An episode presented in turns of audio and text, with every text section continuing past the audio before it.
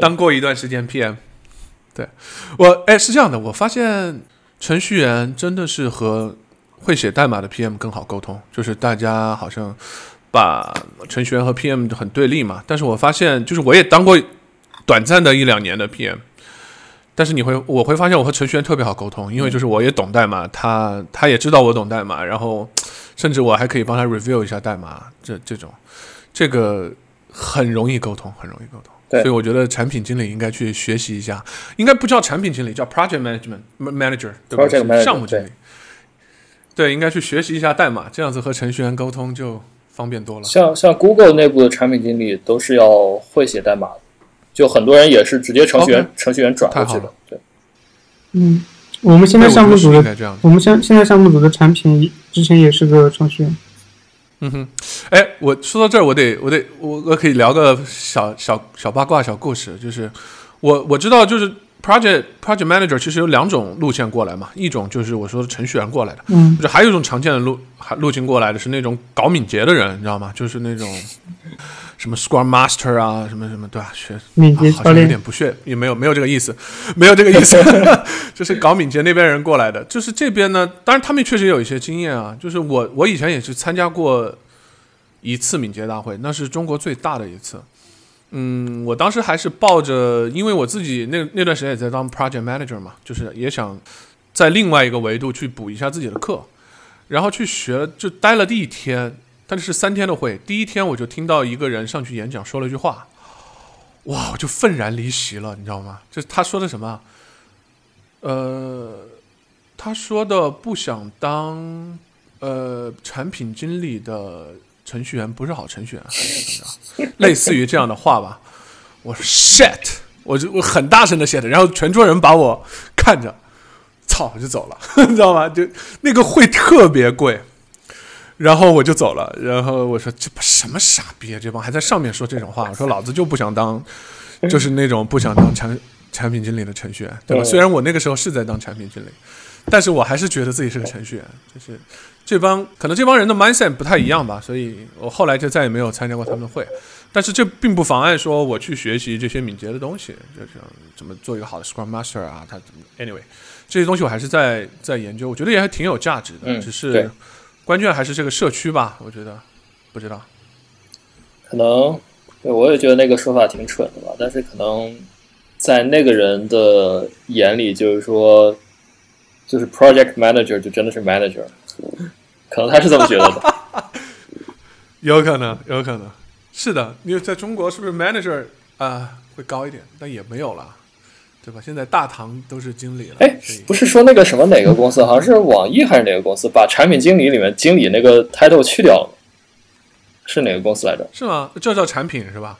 应该是，呃，我不知道具体的，但是你这么说应该是网易，因为网易最近有一个大家都知道的去去总化的一个东西，就是说你不能叫别人李总啊、王总啊这种东西，它有一个去总化的运动，啊，挺好的，去总化，太逗了啊！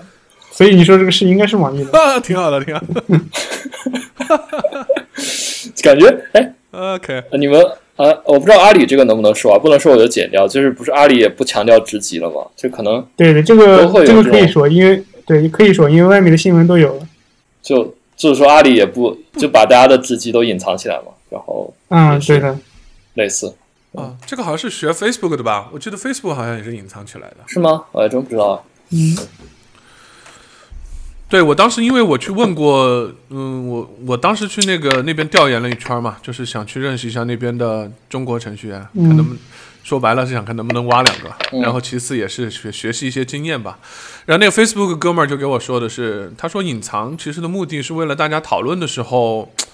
免得有人用直句去会有一种压迫感嘛，嗯就是我本来是和你讨论一个问题，结果你好像直级比我高，然后我就得听你的，会有这种倾向在里面，就想完全抹掉这种感觉，就是大家讨论问题就讨论问题，是的，是的，不倾向于给大家公布职级，但是上面还是会有的，就是上面还是知道每一个人，嗯，然后加薪啊什么的还是得按那个来。是我还听了他一个八卦，我不知道是真是假啊，就是他说 Facebook 的那个呃职级就像军衔一样，就是好像是两年还是三年，你没有提升的话，你就得离开。呃，有的有的，呃，这个是真的。就 Facebook 在达到一个等级，应该是跟我听到的说法是跟 Google 的 L 五或者跟阿里的 P 七差不多的那个职级之前，应该是他们的 E 五吧。在达到这个职级之前，就是说你是不能保证一直能待在公司的，然后你要在几年之内达到，你才能待在公司。对我，我听说他们这么做的目的是为了让我整个的技术水平是一直往上走的，因为如果你让它一直停留在那儿的话，实际上你是没有往上走的，所以就采用了这个策略。对，好像大公司应该都都会有一些这样的规定，但是他他们都不会明说嘛，都都会可能，对吧？这个东西肯定在纸面上是没有的。所以我周五读了那个 Wow 的那个员工手册，就是他们里面有一段介绍他们的职级的，我觉得说的特别好，就是没有职级，然后所有人的意见都是平等重要的。如果做一件事情，必须所有人达成共识。嗯哼，对，但是他实际上是不是像他手册里说的那么好，也就不一定了，对吧？嗯，我觉得那个手册挺真诚的。他们那个呃，老板就是那个胖子叫什么来？就是那个胖子，呃，只有一次，就是我就就是那个胖子只有一次，就是说在一个会上他自己敲定了这个一个决定嘛，然后后来证明他是对的，他们赚了很多钱。但是那个手册里就就说了这么一个故事，但是只有一次。后来那个那个胖子也觉得这样做不对，所以那个胖子就提出来说，就是大家的意见都是要同等重要的，因为就是说，呃，顺从和赞同会导致，就是整体的趋势会向一个地方发展的，就是笔直的去发展，有可能是好的，有时有可能是坏的。然后一些负反馈，像是反对或者讨论，才会不断的有一些纠正。嗯哼，嗯，是的，对，我觉得说的特别好。对，但是我觉得他们那个员工手册那个简直写的太好了。嗯、对一般的一般的公司价值观的那些手册，像我们发的，就只会告诉你好的，说我们公司怎么走过来的，我们有哪些故事啊，多么励志。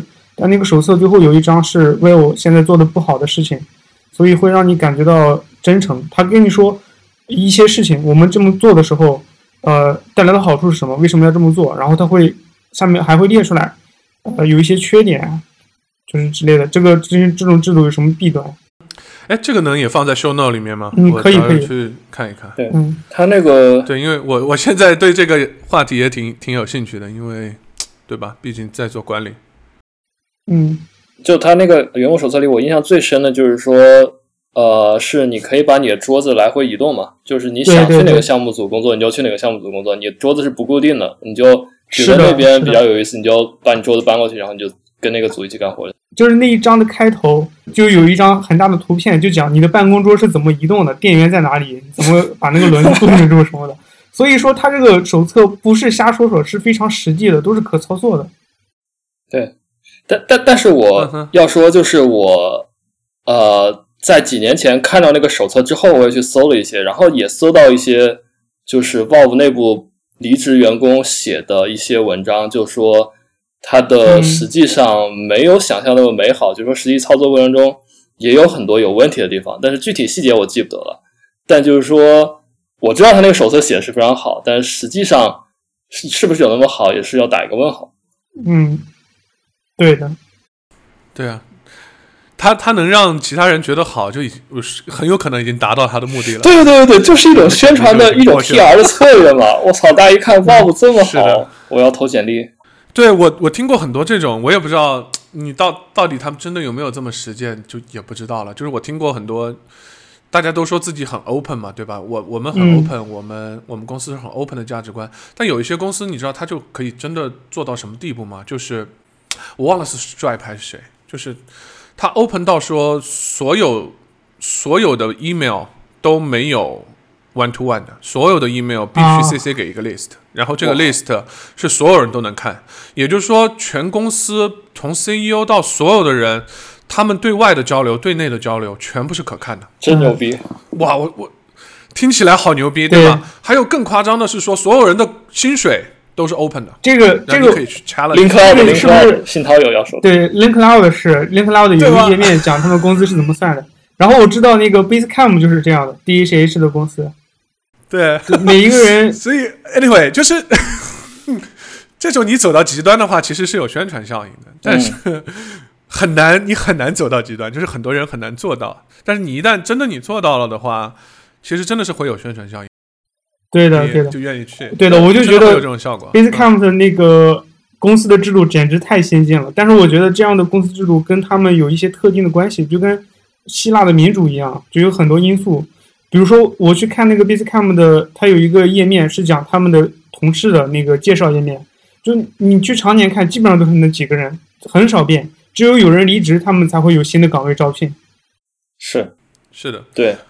而且我刚才不是提到说一个视频介绍远程工作嘛？其实就是，其实就是 Basecamp，就是他们在介绍他们怎么用 Basecamp。嗯，他那个视频其实有点拖沓，两个小时，但是我是真的把它看完了，然后其实很有收获。就是我觉得，对吧？这个算是远程工作的鼻祖，然后做了个工具，他告诉你他怎么用。嗯，这个工具是次要的，重要的是 他怎么在远程工作，挺有启发的。对，这个公司是很酷。嗯，我觉得他在宣传一种工作的理念。我就是看了他们的那个，呃，一个远程工作的书嘛，好像叫《重来》（Rework）。对对，然后有几本，一个叫《Rework》，一个叫《Remote》。对对。最近还有什么？You don't need to be crazy at work 吧？我忘了那书的名字。这个相当于是给我一些远程工作的一些介绍的书吧。但是我看这个书之前，我是先看了你的那个系列的文章。就是，然后我才了解到远程工作，原来工作还可以这样，然后我就看了这本书。哎，OK，好，那我们就要聊一下 Terry 写的这几篇文章啊，就是，呃，对这个文章标题特别唬人啊。然后我当年我记得也是看过的，不过最近又重看了一遍。它叫做《我如何把薪水从五十人民币每天提升到一百美元每小时》，这是一个系列文章，然后目前有四篇。并且他的写作时间是二零一四年，就是他在写的时候，应该是在国内的互联网技术圈里面引起了热议，对吧？嗯嗯哼，对，那个时候小火了一下。对，我当时看到我就想，哇，工作还可以这样，我以后也要这样工作。对，他说你来讲一下这几篇文章的故事吧。OK，以前做 T hour 呢，我是说非常的 pure，就是。想贡献，因为觉得这个从开源社区拿的太多，贡献的太少。但是呢，就是写这个那个时候开始写博客呢，肯定也是想分享了。就是第一，就是我觉得那个时候我经历的工作状态在国内是非常少见的，因为那个时候远程是太小众、太小众的一个东西。然后呢，其实我当时有一本书啊，我不知道你们认不认识一个人叫那个 Tim Ferriss。他写了一个叫《Four Hour Work Week》那本书，其实也很不错。他其实介绍的那种工作方式，正好有点像我的工作方式。说难听一点，就是你在你这你在美国挣钱，但是呢你在中国花，然后那个汇率会让你觉得特别嗨。然后我真的也当时体会到这个东西，我也想把这种这种模式告诉大家。我觉得这个挺有意义的。这个是有分享的一面，但另外确实也有一面是当时在创业，我们也是做的一个 project management management tool。你实际上是有很多人是给远程工作的人用的，或者是团队，你也希望去吸收一些流量，然后别人能通过你去看到你在你做的创业项目，所以它也有很多这方面的因素，它可能没有那么单纯。所以为什么会取这样的名字，对吧？因为这个名字很有噱头啊，就是。你怎么从五十人民币到一百美元每小时？而且我说实话，那个时候一百美元每小时实际上是非常夸张的 rate，就是其实是很好很好的 rate。对，然后呢，就是当然你你也知道说这不是你一天八小时的 rate，对吧？因为你一天可能你你一百刀的话，你只能工作三个小时四个小时，因为别人可能就 hire 你三四个小时，它并不是一个完整的那种全职的工作，所以这里面也偷换了一些小概念，为了。让这个标题比较有冲击力吧？对对对，理解理解，就这样就就出来了。对对对，对这么说也是对的。确实，我我我可以说，你你你们应该知道野狐的吧？野狐的当时他做了一个咨询公司，然后他就明码标价自己的 rate 是两百刀，就是他说你要请我就是两百刀一小时，对吧？然后你会想，我操，我我我差野狐大差远了，都能拿一百刀，感觉很厉害，对吧？确实是。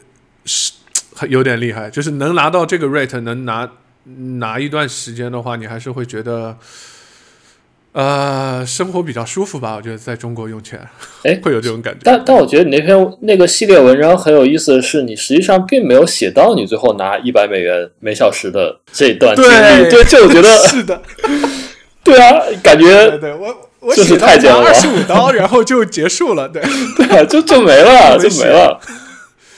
呃，就没写了。这所以所以怎么说呢？我觉得可以，其实可以给大家聊一聊嘛。其实这个过程，就是我觉得从最开始，其实就是我到一个在美国找了一个 consultancy 去远程工作。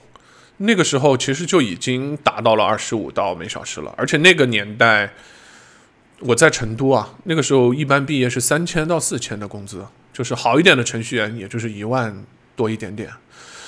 呃，非常好的了。那个时候在成都，然后那个时候汇率也挺高，七点几，就是按期算的话，你二十五刀一小时，呃，二十刀一小时还是二十五刀，我忘了，你也能拿两万多、三万块钱。所以我刚毕业的时候，那段时间就是。哇，有点感觉钱花不完，你知道吗？所以我虽然我也不怎么喜欢花钱，就是会买买键盘，你知道吗？我就喜欢写代码嘛，就会不停的换键盘。我是那种会不停的换键盘的人，然后就会觉得哇，钱好像用不光，然后就觉得好像人生没有追求了，我就可以永远写代码。那时候很单纯嘛，觉得自己可以永远写代码了。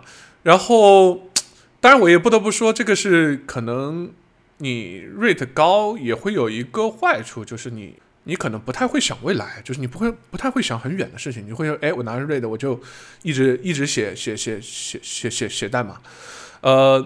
这个 rate 我拿了差不多有一年多两年吧，然后后来我不想做那个咨询了，呃，就所谓的咨询公司其实就是外包吧，说说直接一点，实际上是外包。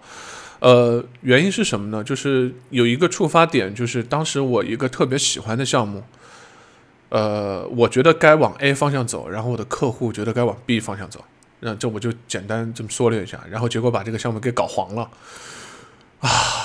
然后那个时候就特别惆怅，就是你居然做外包，然后对一个项目产生了感情，这种 这种感觉是很特别的。然后你会发现你没有办法左右一个项目的方向，你只能说我把代码写好一点。然后那个时候让我产生了一个思考，说，哎，我有点想出去创业。然后那个时候就出去创业了。然后出去创业，我。拿一百刀是怎么发生的呢？就是它也是慢慢提升了。你呃，我我们去创业以后，其实不太顺利嘛，就是很长时间做 SaaS，很长时间其实你的收入是不能 cover 你的支出的，包括甚至连团队都不能养活。那我们做的事情就是我们自己去，我们我唯一能做的就是写代码嘛，就帮别人写代码来赚钱，然后来养活团队。那就是我当时干的非常多的事，但那个时候你就会特别注重赚钱的效率，对吧？虽然你是个人出去接项目，那你怎么能赚得更最多呢？我们当时干了一件事情很好玩，我们去找我们以前的那个咨询公司，就是那个时候叫 Intradia，我们去找到老板，因为老板和和我们关系挺好，我们就说让他能不能介绍项目给我们，然后我们就想打听他们收多少钱。后来我才知道，就是他们向客户收的是两百刀。然后发给我们二十刀，对，每小时两百刀，然后发给我们二十刀。我说 what？才知道原来 资本主义这么黑暗，对吧？然后就是他们是收两百刀，然后他说 OK，他说这个项目呢，你们因为你们走了嘛，就是我们也没有继续合作了，但是我可以把这个线给你。然后他们就真的给了我们一个线，然后呢，我们去和别人谈，就说我们个人帮你接，当然这个是在我们老板。就同意的情况下，不是去撬他的客户，他就说我继续给你们合作，我就只收你一百刀。然后其实是这样子拿到了那一单生意，而那单生意是做了蛮久，我们就两个人，两个人每天要花三到四个小时，然后一百刀的 rate 帮他干，就是来养活团队。对，实际上是这么达到这个故事。所以这里面的怎么说呢？就是说，其实 freelancer 能拿到的。这个 rate 是比大家想象的高的，虽然我知道可能大部分的 freelancer 还是在那个年代，包括到现在，就是二十刀到五十刀就已经算非常非常不错了。但但是，一我觉得要敢说价格吧。就是我记得以前有一篇文章专门讲你怎么去做一个 freelancer，你怎么去和别人说价格。其实客户的那个承受能力比你想的高得多，因为那些咨询公司真的是收的非常的贵，现在二百五、三百刀的都有，就是你你很难想象，因为你看到 Yehuda 才收两百刀，为什么那边能能谈下来？我觉得这里面可能有信息不对等的一些东西，确实是他可能不知道，对吧？Anyway，就是我觉得如果大家要愿意做 freelancer，要敢敢拿价格，把对敢敢敢砍价，这样。呃，我以前我那个以前也是有一个做 freelancer 的同学嘛，然后他当时会接一些政府的项目，他就说：“我操，来钱太容易了，那些政府的人根本就不知道这工作量有多少，随随便便就几万块钱，然后就其实工作量没有那么大。”然后我当时就听了，哎，也是眼红的不行，就还是一个信息不对等的问题。对，有钱啊。还有一点，我我想说回一下这个文章吧。我当时为什么还要写这种这种形式啊？写成这种形式，我当时还有个考虑，就是我当时觉得程序员也好，就是那个时候的现状也好，我觉得整体来讲还是讲道理的人太多了。然后我在想，这个系列文章，我想讲故事，这是这是我跟个人比较喜欢的吧。我在想，怎么能讲故事？从中能有一点道理，让别人觉得又嗨又很搞笑，然后又能学到点什么东西，所以当时就这样一个立意吧，然后就写了这个系列文章。但是我不得不说，讲故事真的很难，就是哇，大家看到那一篇，我是头都抓破了，我抓几天才 才真的把它写出来。所以，所以为了创业也是逼出来的吧，就是，然后我觉得写文章，我对自己。要求还是挺高的，所以经常我是经常写，但是发的很少。哦，就是对我我现在，呃，anyway，我现在给大家说我一个实践，就是可能都听起来有点夸张，对于程序员，我我我我每天早上会做一个实践，叫 Morning Pages，是一本是一本书里学来的，那个那本书好像叫做 Artist Way，就是你每天早上我会花二十分钟。就是用笔啊写满三页纸，就是不管你写什么，就是你会很快的写满三页纸，就是把你脑袋的东西全部写下来。这一方面有一点练习你的写作，另一方面关键是，呃，也是对你思维的一个训练吧。就是我会我会坚持做这个东西，每天花二十分钟。所以我我我还是挺喜欢写东西的，但是我发的很少。哎，就是因为不满意什么，就对自己要求比较高，然后一定要是的。有一点，有一点，其实不好。我现在想了一下，其实不好，因为你想，我我觉得我其实，哎，怎么说呢？你想我在大学的时候，其实我是完全没有这种压力的，我啥都不懂，我都敢发，对吧？什么 Terry 弹网，我记得当时我那个文章叫 Terry 弹网，我后来看好幼稚啊，但是我觉得那个时候还有这种勇气发出去，然后后来发现，你随着你成长反而。变得胆怯了，这其实是不好的，所以这是我最近也在反思的。未来你是我还是希望能能写更多东西吧，不管它好不好，抛弃这种社交压力。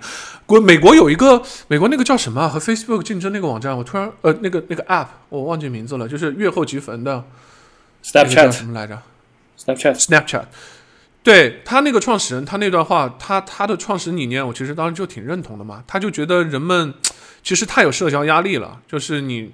有哦，你慢慢变成了一个知名的程序员，所以你说的每句话，别人可能都盯着，然后你就不敢说了。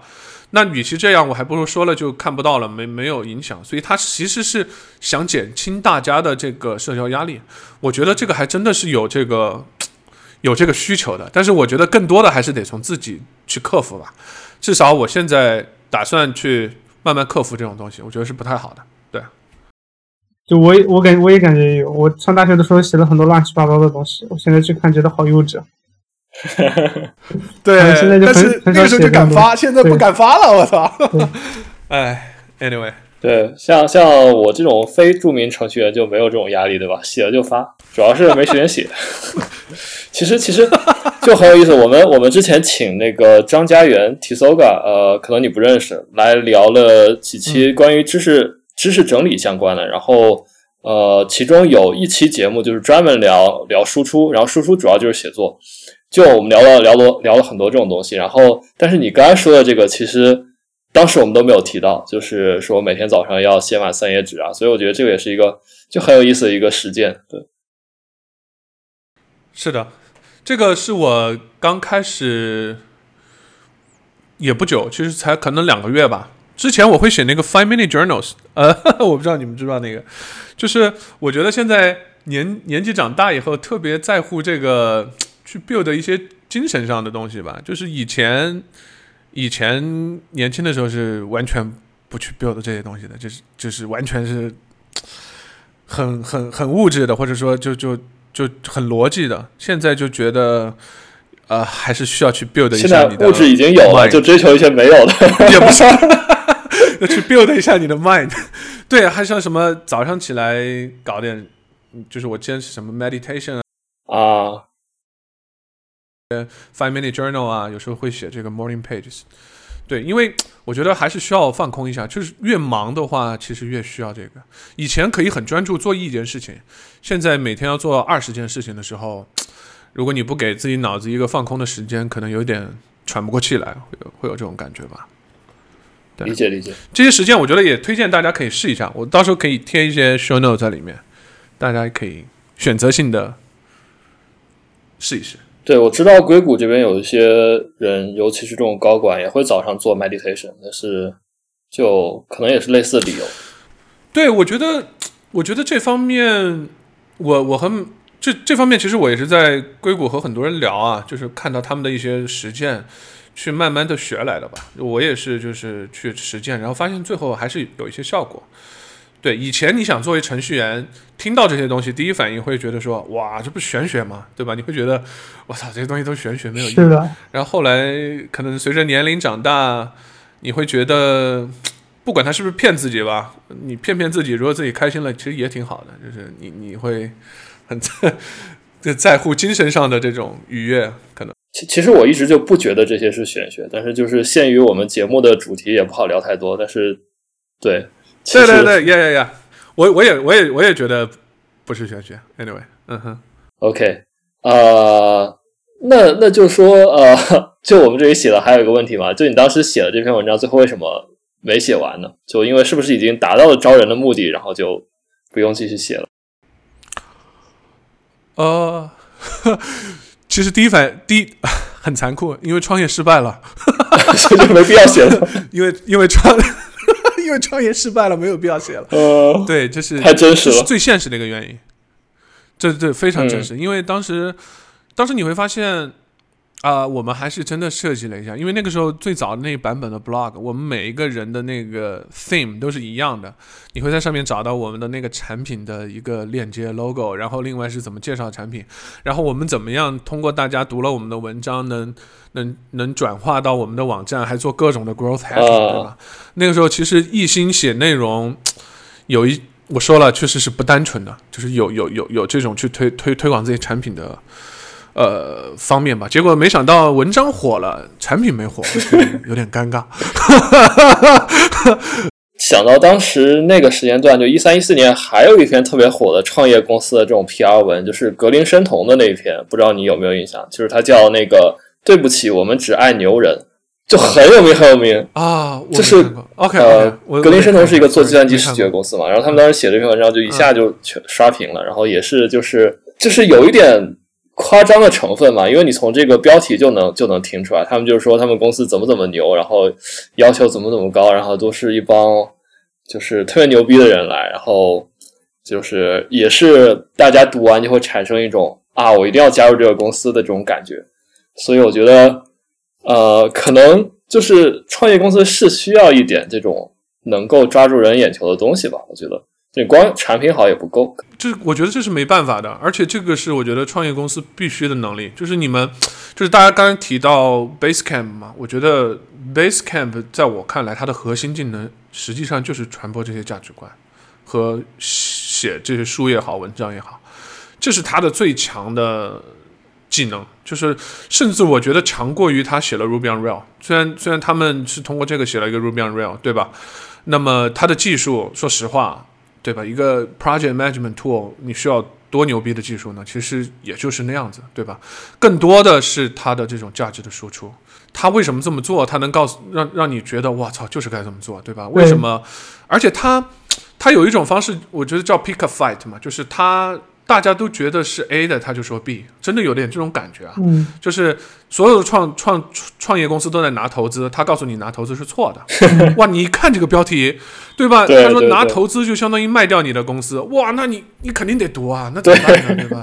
这和你的认识不一样啊，对吧？对吧？大家都在熬夜的时候，他突然告诉你，你根本就没有必要这么努力。对吧，哇，听我一天只工作四个小时，那你必须得读啊，对吧？你就会给你感觉说，OK，你来我们这儿上班，你就是每天工作四小时，哇，那你去不去呢？你肯简历马上投过去了呀，就这种感觉。所以第一谁是整天在推推上怼人。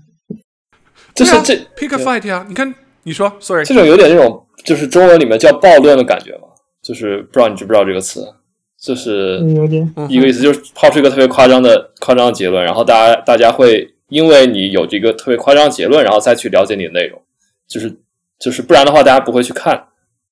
是的，我觉得国内有人这么玩吧，我我感觉罗永浩是这一挂的，但是对对对，罗永浩是，我觉得哦，我想的是咪蒙。是吧？但是他玩挂了吗？就是他 marketing 是厉害的，但是产品好像玩挂了，还是怎么着？就 Anyway，他就是他和那个 DHA 不一样，就是别人产品在那儿立着，所以这么确实很有实力啊。嗯就是那也没办法，别人毕竟做了 Ruby on Rail，怎么说感觉都都有点感觉是对的。挂在里面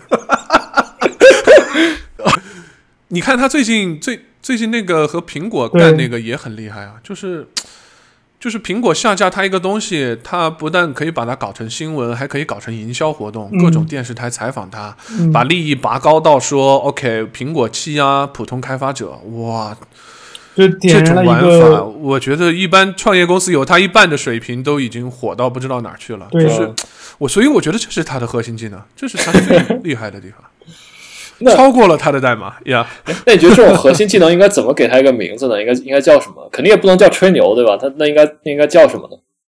营销，我觉得是，我觉得是他 marketing 吧，就是对他的 marketing 的方式和他找找的角度，对，对我觉得是 marketing，而且你你很难想象这个是一个程序员搞出来的。对，就个人魅力很强，而且这个 DHA 是还就开 F 一对吧？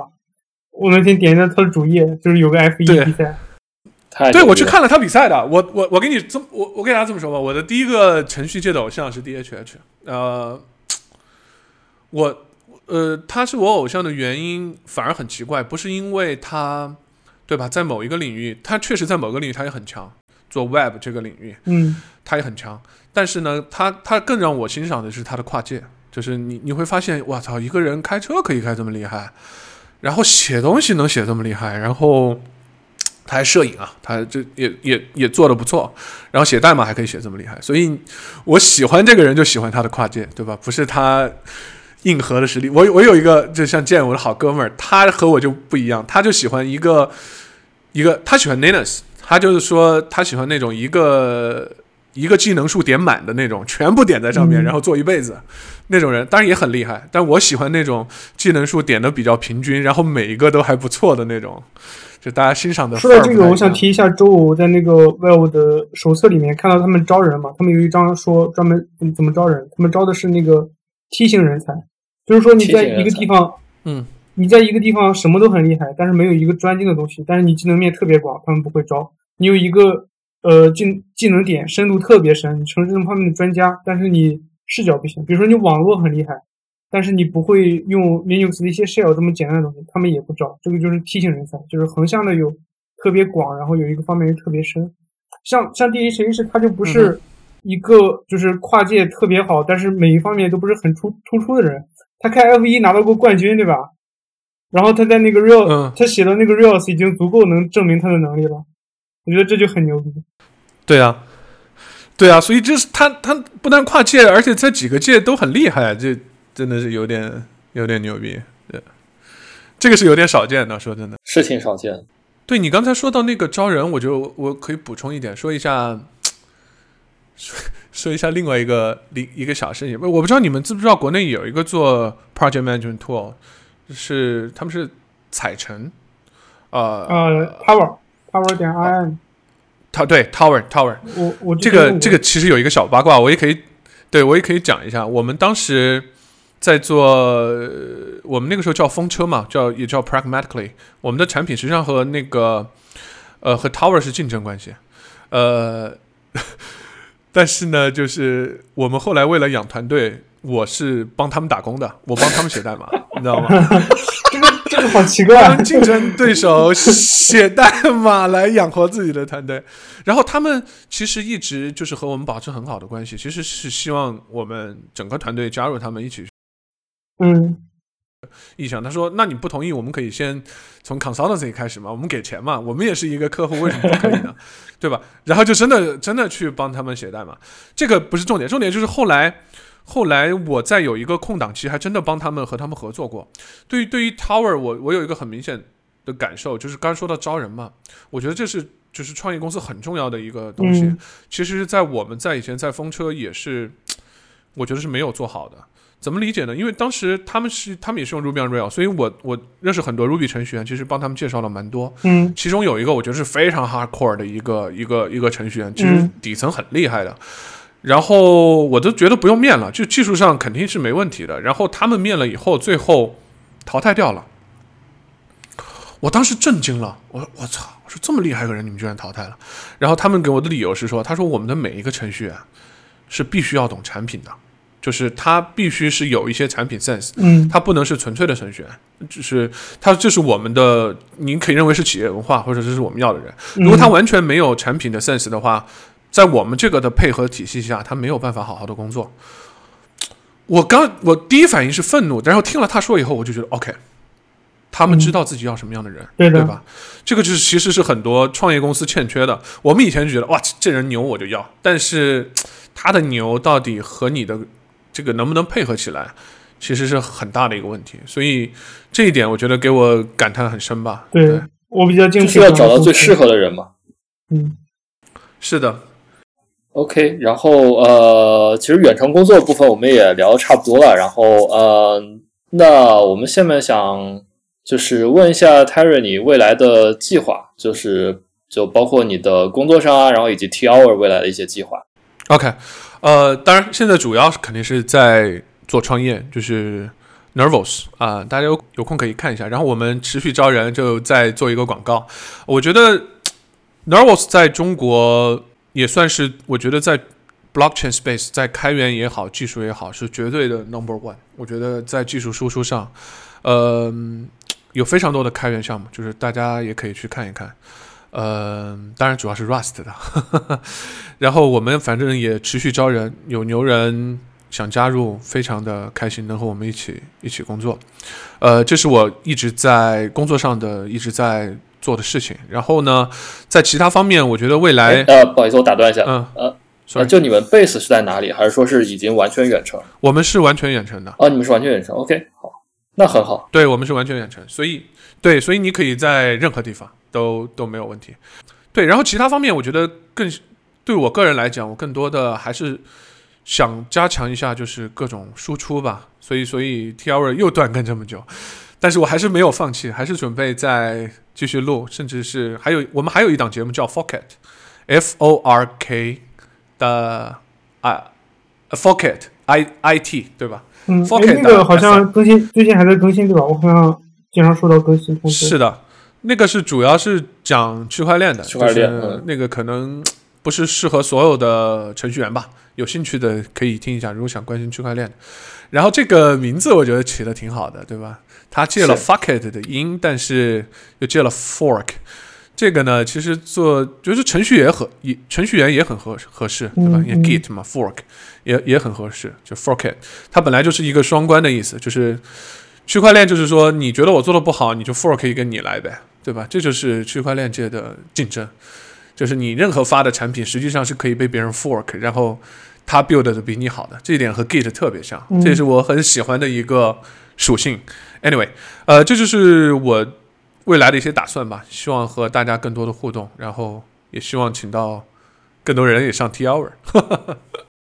然后的话，我们就有一个推荐环节了，因为这次正好也是聊一些跟播客相关的嘛，我们也是想就是推荐一些播客，呃，就大家都在就最近都在听些什么呀，然后但其实也不光也可以不仅推荐博客啊，就我们我们传统上来说会让嘉宾推荐一个库，然后以及一篇啊、文章、书、视频 anything 这种东西，然后就其实没有什么限制。我觉得 Terry，你要不就看你想给大家推荐一些什么东西。OK，呃，那我就先推荐几个播客吧，嗯然后就是我在听的，呃，就是我因为我是常年听播客，但是呢，就是每一个时期听的播客不太一样，所以最近我听的比较多的是区块链方面、创业方面的一些播客，呃，所以我就推荐一些这个创业的吧，呃，不知道适不适合这个、这个节目，呃没问 OK 题，没问题。第一个是那个，对对，我我那个推荐两个，一个是这个 H 六 Z 的 Podcast，就是 Andreessen Horowitz Podcast，他们是一个投资机构，然后讲创业的，我觉得还挺不错的。嗯、还再推荐一个是不是创业的，是这个有点个人成长吧，我叫他 The Tim Ferriss Show，因为我个人还是挺喜欢 Tim Ferriss 的，呃，也也特别推荐他的。The Four Hour Work Week 那本书，然后那个书其实已经挺老了，可能我觉得他讲的东西很多人都知道了，但是呃，我觉得还是很有意思，还是可以可以看一看。如果没有看过的话，我反正我的工作的模式和各方面是有一些受到那本书的影响的。就是为什么对你去在国外找一个你在中国生活，对吧？这个是是有一点有一点有一点这个感觉。嗯，对对就推荐这几个吧。哎，你不再多推荐一点吗？你我觉得你肯定会看，推荐点，OK，OK 你看肯定会看很多书啊什么的之类的吧？对啊，你就多推荐点吧。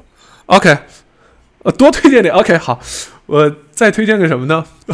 我推荐一个这个给程序员，就是这个是我觉得是程序员可能最看不上，然后呃最不会接触，就像我当年也肯定不会接触，然后后来成随着成长反而觉得有点有一点很有用处的一个东西吧。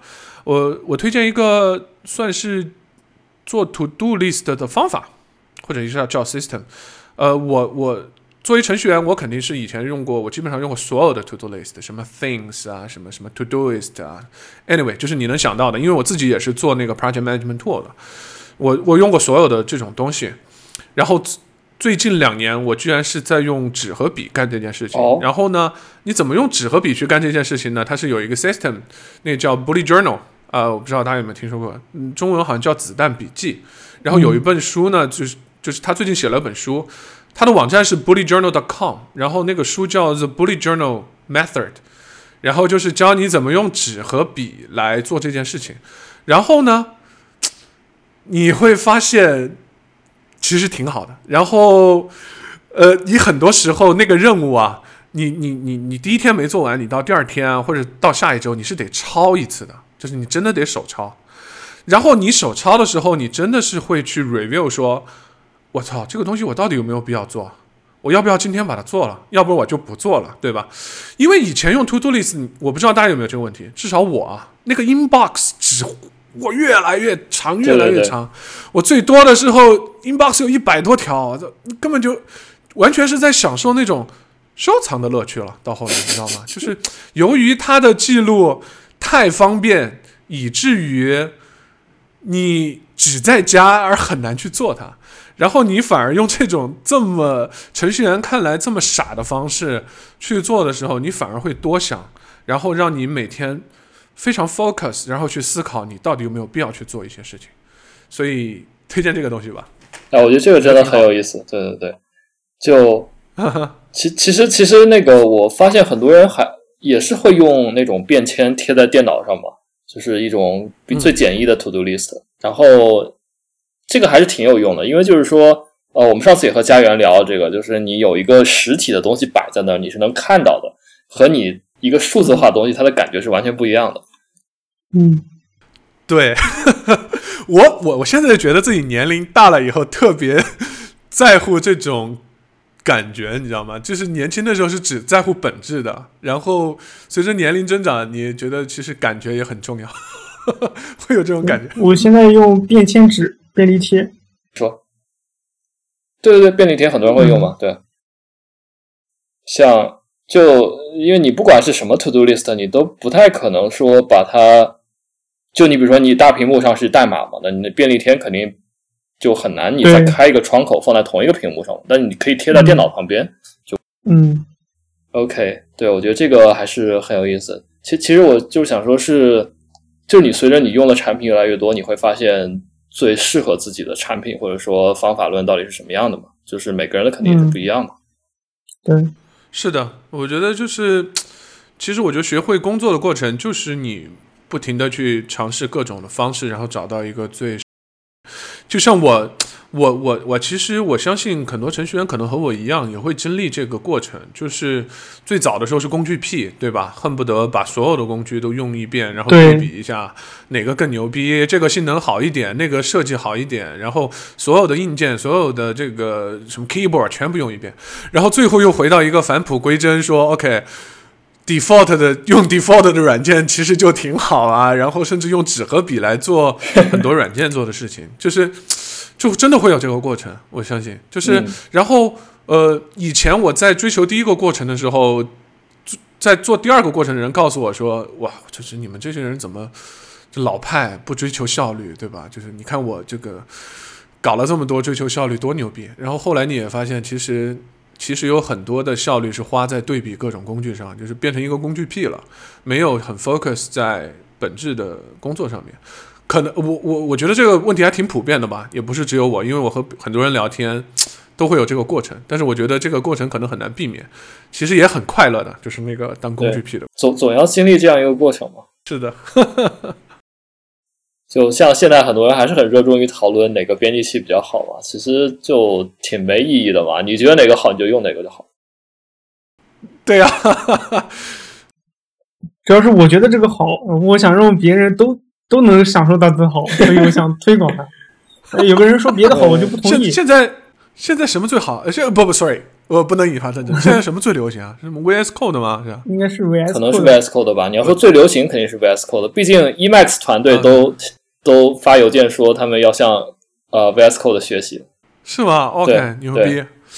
我操，我我我我还在用 Vim。Anyway，这方面我已经早就不赶时髦了，对不对？但是我写代码也很少了，所以 Anyway，肯定没有什么参考价值。对，我看过一篇那个那个 Ruby 的创始人做的一个 Emacs 的幻灯片演讲，不知道你有没有看过？哦对，Yeah，对，里面有一个他是用 Emacs 对，里面有一个特别是用 Emacs 的。特别震撼我的一页是，如果他觉得就是用 Emacs 不能很好的写 Ruby，大体这么个意思啊，那他觉得是 Ruby 的错，他要改这个语言，而不是去改 Emacs。是的，他当时做那个 Ruby，就是相当于是应该是解析还是高亮的时候，他发现很难，有个地方很难写。对，他就说如果这个，他他的大概理论是这样吧，就是说如果这个东西很难很难去解析它，那就说明我这个语法有问题。所以它一定要是好解析的，才证明它是美的和简洁的。所以他他当时差一点就去改语法了。然后结果后来写出来了，就也没有那么难，所以他才又坚持了那个语法。这也是对，是有那是有那个说法。对，这个有点像什么呢？其实倒不是因为 Emax 了，就有点像说，嗯，一个人认为一个东西是不是简洁的，就是错的，就是它一定要是简洁的才是美的、好看的。而且而且我跟你说，那个 Mars 特别追求这种东西，就是他以前写过一篇文章，我觉得。我觉得他那篇文章也是为什么 Ruby 社区和 Python 社区这么友好的一个原因的基调吧。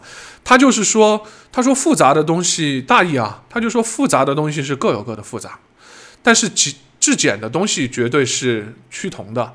他说，比如说 Ruby 的 Hello World 可以是 print Hello World，然后他说 Python 的 Hello World 也是 print Hello World。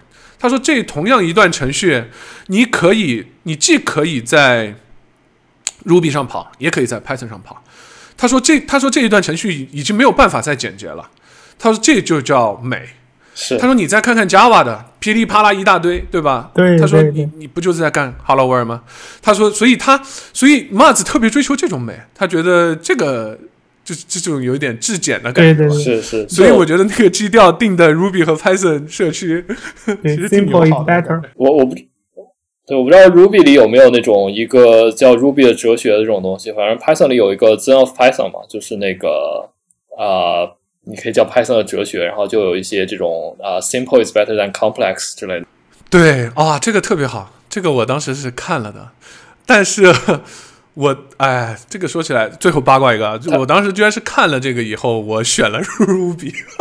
对他现在很有意思的地方，就他当时写的这些很多东西，他后来也违反了，就是比如说什么有且、那个最著名的有且只有一种方法来做某件事情嘛。然后现在其实 Python 里很多地方是有多种方法来做一件事情，就对我当时就是看了这个才选的对 Ruby，你知道吗？对对，这个是和 Ruby 最大的一个哲学层呃，就是语言哲学层面的不同。哲学层面上面的区别。对，因为因为我个人还是有点偏自由主义的那种感觉，你就觉得 what？我说什么都用一个方法，会给我感觉那个时候年轻嘛，就会是感觉和自己的哲学有点冲突。然后再加上那个 DHH 当时那个 Ruby on Rail 的那个视频，确实是太震撼了。就这两个东西一冲击，决定入 Ruby 的坑吧。至少那个时候可能就这么单纯，你知道。哎，我们就少了一位 Python 的主播呀，不然的话可能就没有捕蛇者说什么事儿了。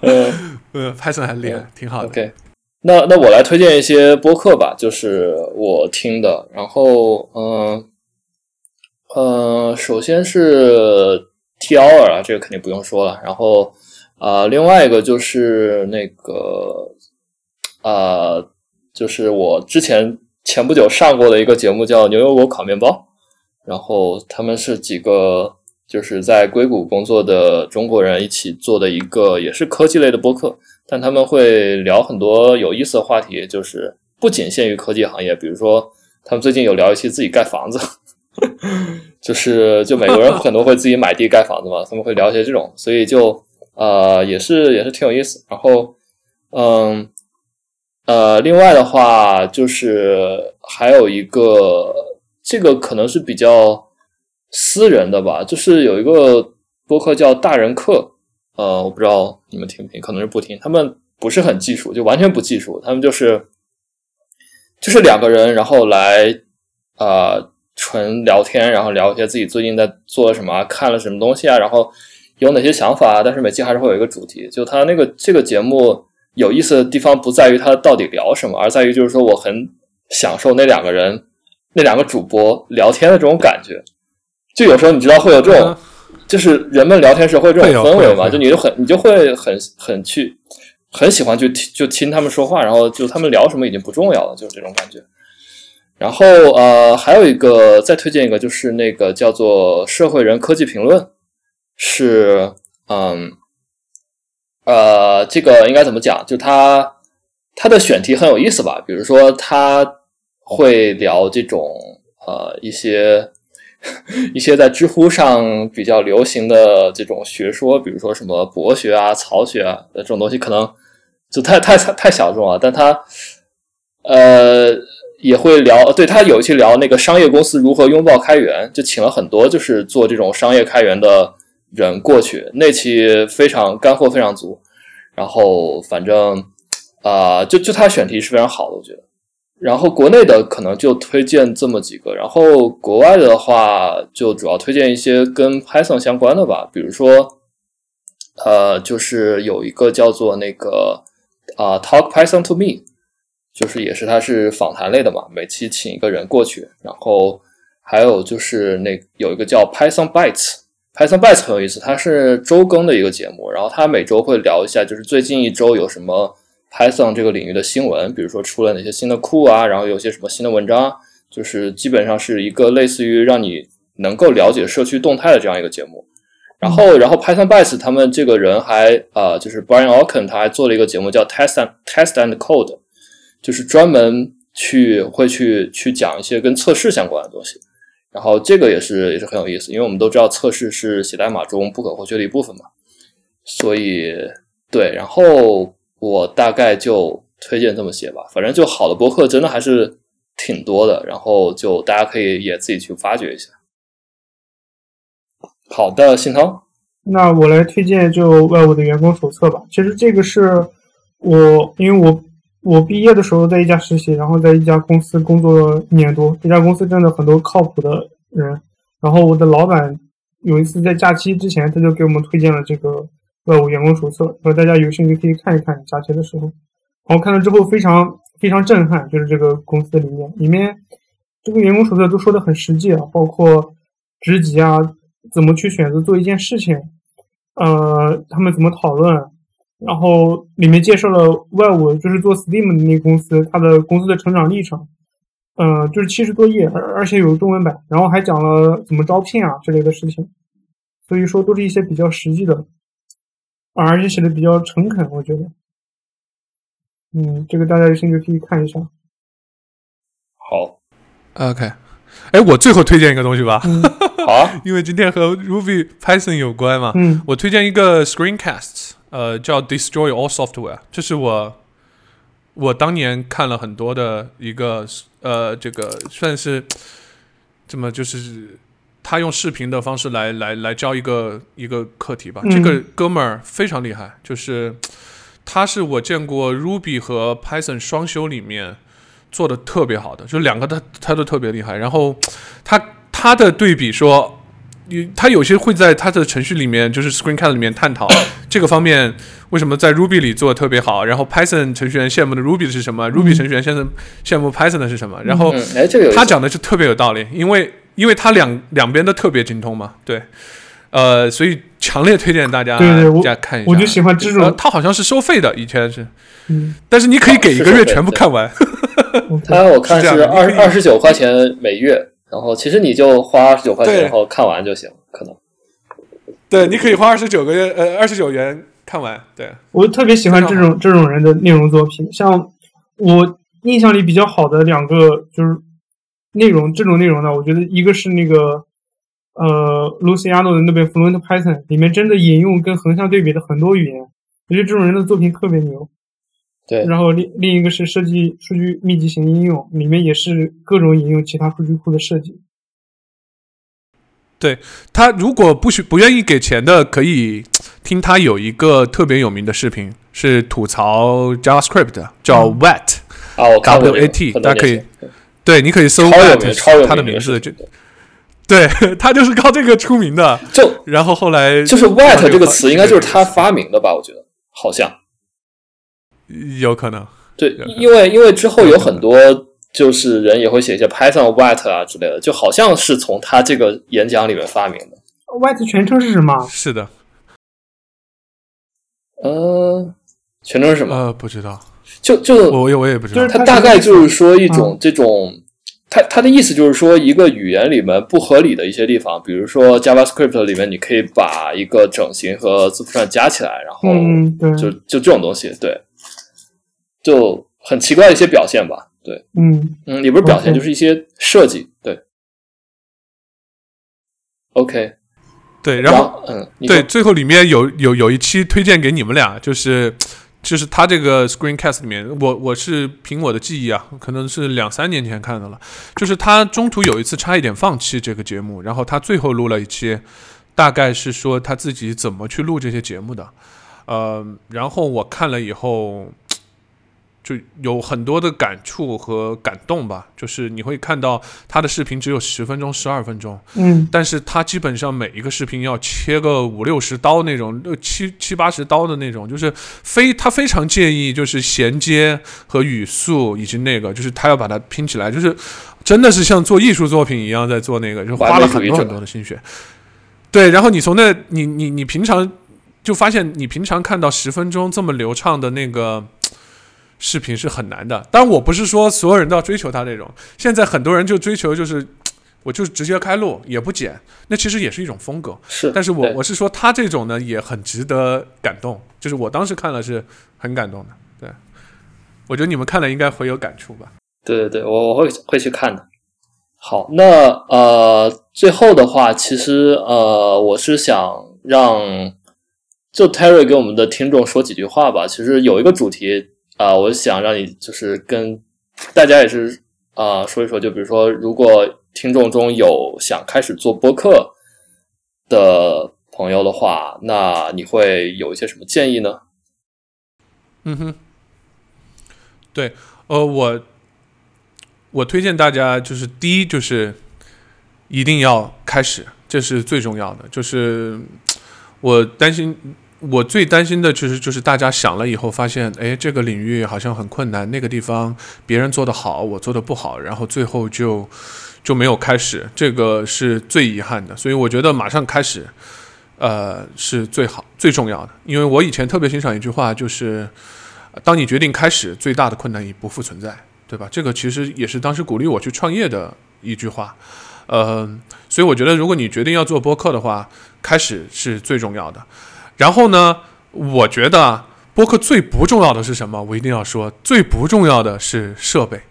啊，对。就是我我知道工具癖呢，最最容易就是说啊，我得选一个什么样的话筒，我得选一个什么样的剪辑软件，呃，这个其实都是次要的。我觉得哪怕你前几期不剪又怎么样呢？对吧？就直接就这个音响就来了。我们最早录的时候，实际上是用那个苹果那个耳机，所以经常你你听我们早期节目，你会发现那个那个话筒在那个衣服上蹭蹭蹭蹭蹭。这个听感特别差，但是你会发现那个时候还是蛮多人听的，就为什么呢？就是最重要的实际上是内容，对吧？就是我觉得最重要的是你的内容。呃，如果你是做，你会你去做一个小众领域也好，哪怕教别人搭房子，像说的这个这个领域，我相信也会有很多人听。只要你把它内容做好，选题好了，这些这个才是第一重要的。你要决定做哪个方面，然后可能第二重要的，我觉得是形式吧，就是。播客的形式，我觉得还是蛮重要的。就是你到底是一个访谈类的节目，还是是一个你两个人聊天？像你刚才说的两个人聊天，这种也很好。甚至是你是 solo，对吧？我一个人嘚啵嘚啵那种，也也也很好。所以，但是这种形式，我觉得是得你得去想的。嗯，他们面临的问题也是不一样的。就是说，如果是访谈类节目，就 T hour 也是这样子嘛。就是你最难的是你怎么去约嘉宾，怎么去找到他们。怎么去约时间？而且还有一点很难的，就是说，由于不是经常配合，所以说你会出现说话打架呀，或者是这个大家话筒很差这种情况。呃，这些都是你要想办法怎么避免的。比如说。不是说好，不是说好的地方就在于大家自己录嘛，自己录这个音质其实是可以保证的。Anyway，这就是所谓的形式，不同的形式，你实际上是它准备的节奏啊，各方面是不一样。我觉得这个可能就是最重要的两个东西。第三重要的，我觉得就是你得宣传。呃，我觉得这个可能是程序员。有点不知道会不会不做的事情，我担心啊。但是我觉得这个和开源是一样的，如果它值得你花心血去做，那它就一定值得你花心血去推广。因为，嗯，你做这个东西是希望让更多人听到，帮助到更多的人，所以，所以它它是非常值得你花时间的，这是甚至不亚于你花来录的时间。呃，这是我三个想法吧。希望大家多录中文的好节目，因为我觉得这么多年过去了。呃，中文 podcast 和英文比起来还是特别特别小众吧。这个可能和大家收听习惯也有关，但是我觉得这真的是一个很好的形式。我觉得未来还是会有很多的发展，所以希望大家多努力，特别是在程序员这个方向上多点技能树 podcast。对对，他是说的我都我都非常同意。对，反正就是建议，反正就一个，你想做你就去做就行了，不用不用想太多。反正先开始才是最重要的。对对对对对，是的。对，好，那我们今天差不多也就聊这样一些话题，然后也是非常感谢 Terry 能来我们捕蛇者说做客，然后也感谢信涛啊，对，那听众朋友们，谢谢大家，谢谢大家。OK，好，那我们就跟听众打个招呼，然后就对，那。我们就下期再见，大家拜拜。拜拜拜拜，很开心来给大家带来这么湿的一期，Goodbye。